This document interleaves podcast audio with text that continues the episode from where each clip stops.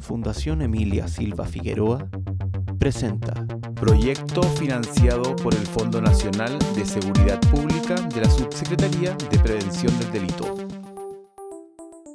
Y seguimos con los podcasts de la Fundación Emilia Silva Figueroa. Hoy día nos encontramos con Alejandro Corder. Alejandro, cuéntanos cómo ha sido tu experiencia en este proyecto de la Fundación Emilia como sociólogo.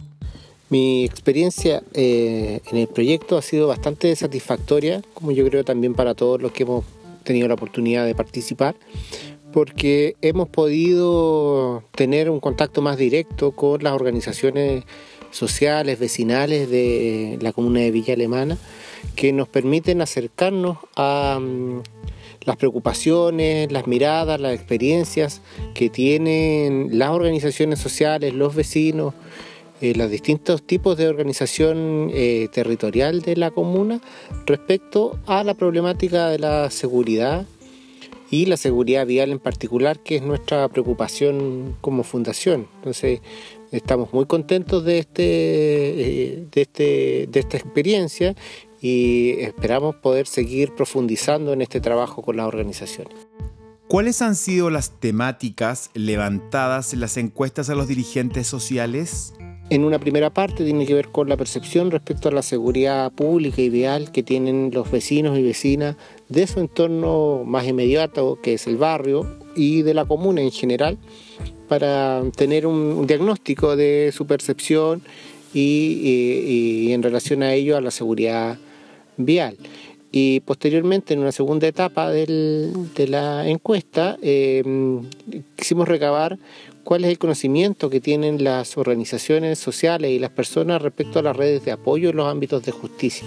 Saber a quiénes, eh, si saben a quién recurrir, por ejemplo, si son víctimas de un delito vial, cuáles son las instituciones públicas que eh, pueden ayudarlos o ayudarles en ese proceso de, de búsqueda de justicia, eh, habiendo sido víctima, y conocer si eh, cuáles son las redes de apoyo eh, de jurídicos de otra índole que existen en la comuna para eh, apoyar los temas de orientación jurídica y defensa, defensa jurídica.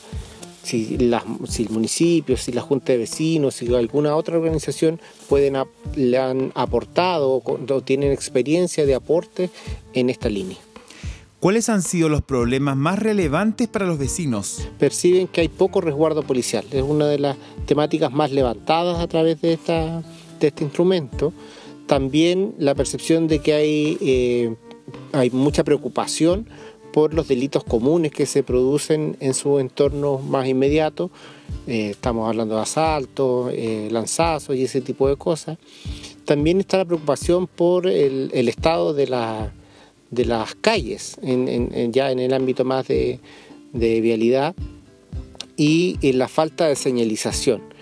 Eh, y, en general la percepción de que eh, los espacios viales están mal mantenidos y que hay que mejorar en eso.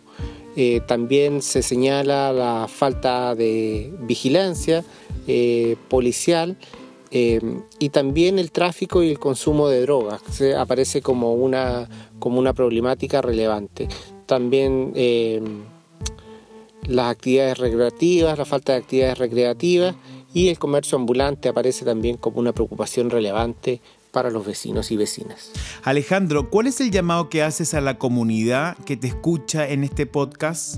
El llamado que hago a la comunidad y que hacemos como fundación es a seguir siendo parte de estos espacios de em, de interacción eh, con, la fundación, de mm, reconocernos como una institución que puede prestar apoyo, orientación y que em, sobre todo la construcción de una cultura vial, una cultura de seguridad vial, es un trabajo que lo hacemos entre todos, lo hacemos entre todos, que todos tenemos mucho que aportar en, este, en esta línea desde las organizaciones sociales, desde mi barrio, desde mi junta de vecinos, desde mi club deportivo, eh, podemos seguir eh, fortaleciendo el desarrollo de una eh, cultura eh, vial en nuestro país.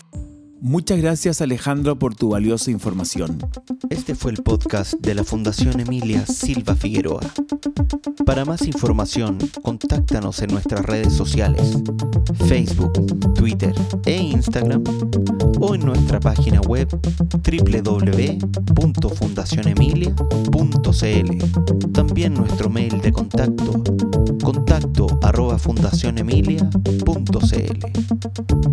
Hasta la próxima. Thank you.